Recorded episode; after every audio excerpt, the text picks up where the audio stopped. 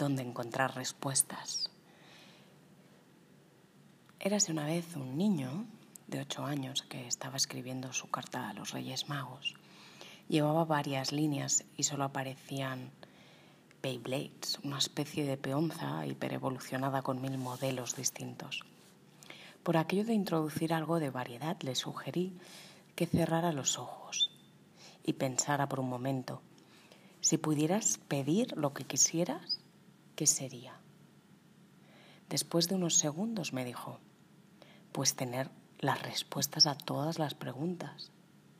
¿Qué más se podía pedir? Es de esas frases que necesitas anotar mentalmente y darles salida en algún sitio porque detonan miles de pensamientos asociados. Y aquí dejo un espacio para que cada uno o cada una se vaya por sus ramas. Esto mismo ya puede ser una propuesta de escritura. Vete por las ramas a partir de esa primera frase. Pero si sigues, hay más. Ahora escojo uno de esos pensamientos y lo desarrollo. Realmente hay momentos de oscuridad, o más bien niebla profunda, en la que cuesta mucho ver claro. Y hay preguntas a las que parece imposible encontrarles una respuesta. Digamos que hay algunas que ya son así por naturaleza, pero hay otras que no.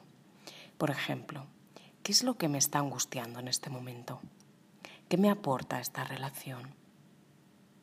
¿Hacia dónde podría tirar para hacer algo que me llene? ¿Realmente esta idea me lleva a alguna parte? ¿Qué sentido tiene este proyecto en el que me empeño? Por momentos cuesta ver la respuesta, pero es accesible y hay mecanismos para disolver la niebla o el vaho de las gafas y ver más claro. Uno de ellos es aprender a observar con más detenimiento qué está pasando por dentro.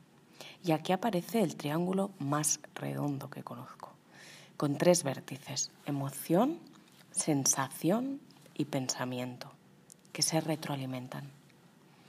¿Qué es esto en la práctica? La escena es la siguiente.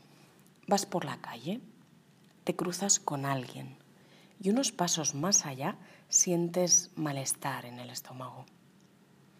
¿Qué relación hay entre estos dos hechos? Tenemos el vértice sensación resuelto. Sientes un dolor en el abdomen.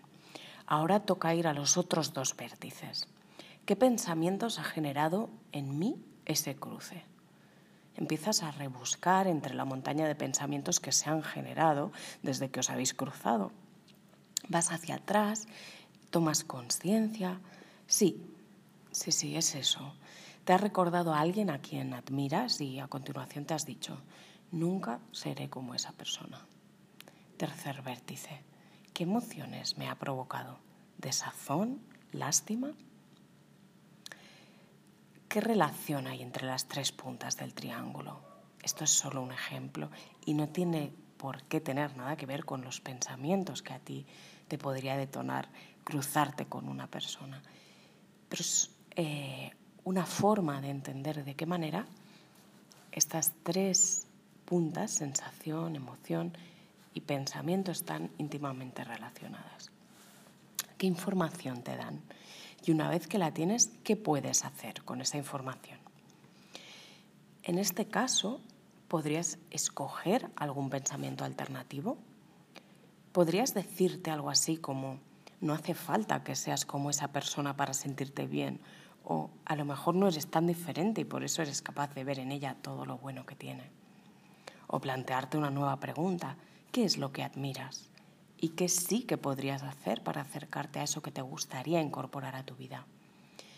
Y ahí tienes información muy útil si quieres cambiar algo personal o profesionalmente.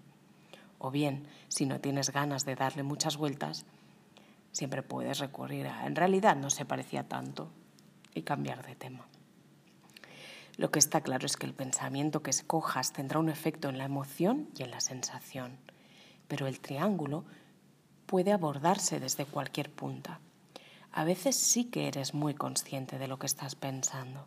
De hecho, te estás regodeando en una idea en la que te envuelves como en una manta. Vale, páralo por un momento. ¿Qué estás sintiendo? ¿Y qué sensaciones físicas acompañan a todo esto? También puedes empezar por la emoción. De pronto me siento alegre o triste o siento rabia y todavía no soy consciente de qué lo ha provocado. Voy al cuerpo para dejarme sentir la emoción, habitarla, para dejarla pasar. Pero también voy al pensamiento. ¿Quiénes son los principales sospechosos de ser el detonante de esto? Y ahí empiezas a indagar nuevamente y a conocer cada vez mejor las líneas invisibles que los unen y la información que te dan como incógnitas resueltas de una ecuación. ¿Cómo lo hago? Una propuesta. En ese escucharse y rebuscar tiene un papel fundamental, por un lado, aprender a bajar al cuerpo para saber qué sientes y qué sensaciones te habitan. Y por otro, aprender a observar los pensamientos. Puedes hacerlo con la ayuda de la meditación y también de la escritura para los que necesitamos agarrarnos a algo para ir más adentro. Es algo que puedes practicar varias veces al día y a medida que lo vayas haciendo te resultará cada vez más fácil obtener información y respuestas sobre qué es lo que te mueve, lo que te inquieta, sobre cuál sería el camino que más disfrutarías tomando. La propuesta para hoy es que hagas ese ejercicio conscientemente tres veces al día. En primer lugar, puedes sentarte, tomar tres respiraciones profundas y empezar a preguntarte qué sensaciones tienes a la vez que haces un recorrido por todo tu cuerpo. ¿Notas tensión en alguna zona? ¿Notas pinchazos? ¿Notas dolor? ¿Notas relajación, bienestar? Todo lo que observes está bien, sin juicio, es simplemente. A continuación te paras a observar qué estás pensando, sin juzgar tampoco. Simplemente te sientas a mirar la película o más bien el videoclip, porque es muy rápido el salto entre pensamientos y a lo mejor no llega ni a videoclip, es el feed de Twitter, que se va sucediendo en tu mente. Vas observando esos pensamientos, pa, pa, pa.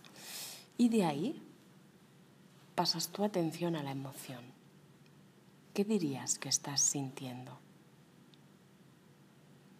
Vuelves a respirar profundamente tres veces y regresas poco a poco al mundo exterior, pero normalmente como una persona renovada y con una visión distinta de lo que fuera que te ha llevado a sentarte ahí, a hacer esta pausa. ¿Cuándo puedes hacerlo? Puedes establecer un momento fijo al día, pero te recomiendo usarlo también si, por ejemplo, de pronto te abruma un pensamiento o algo te enfada mucho. Este ejercicio te ayuda a volver a ese presente donde habita la calma y a regresar a todo con una distancia sanadora. A medida que practicas la autoobservación, te resulta más fácil conectar con lo que quieres y con las respuestas que buscas. Si no te ves sentándote a hacer esto con los ojos cerrados, hazlo con papel y lápiz. El único objetivo es recorrer los tres vértices y verbalizar qué está sucediendo en cada punta. Pensamiento, sensación, emoción. Como si fueras el encargado de dejar constancia de lo que te habitó por un momento. Cuéntame si te apetece, si te has animado a hacerlo o si tienes otras técnicas para encontrar respuestas se las contaré al niño que escribió esa carta. Y si esto no funciona, siempre puedes añadir a tu carta a los Reyes Magos que por favor te traigan visión nocturna de gato.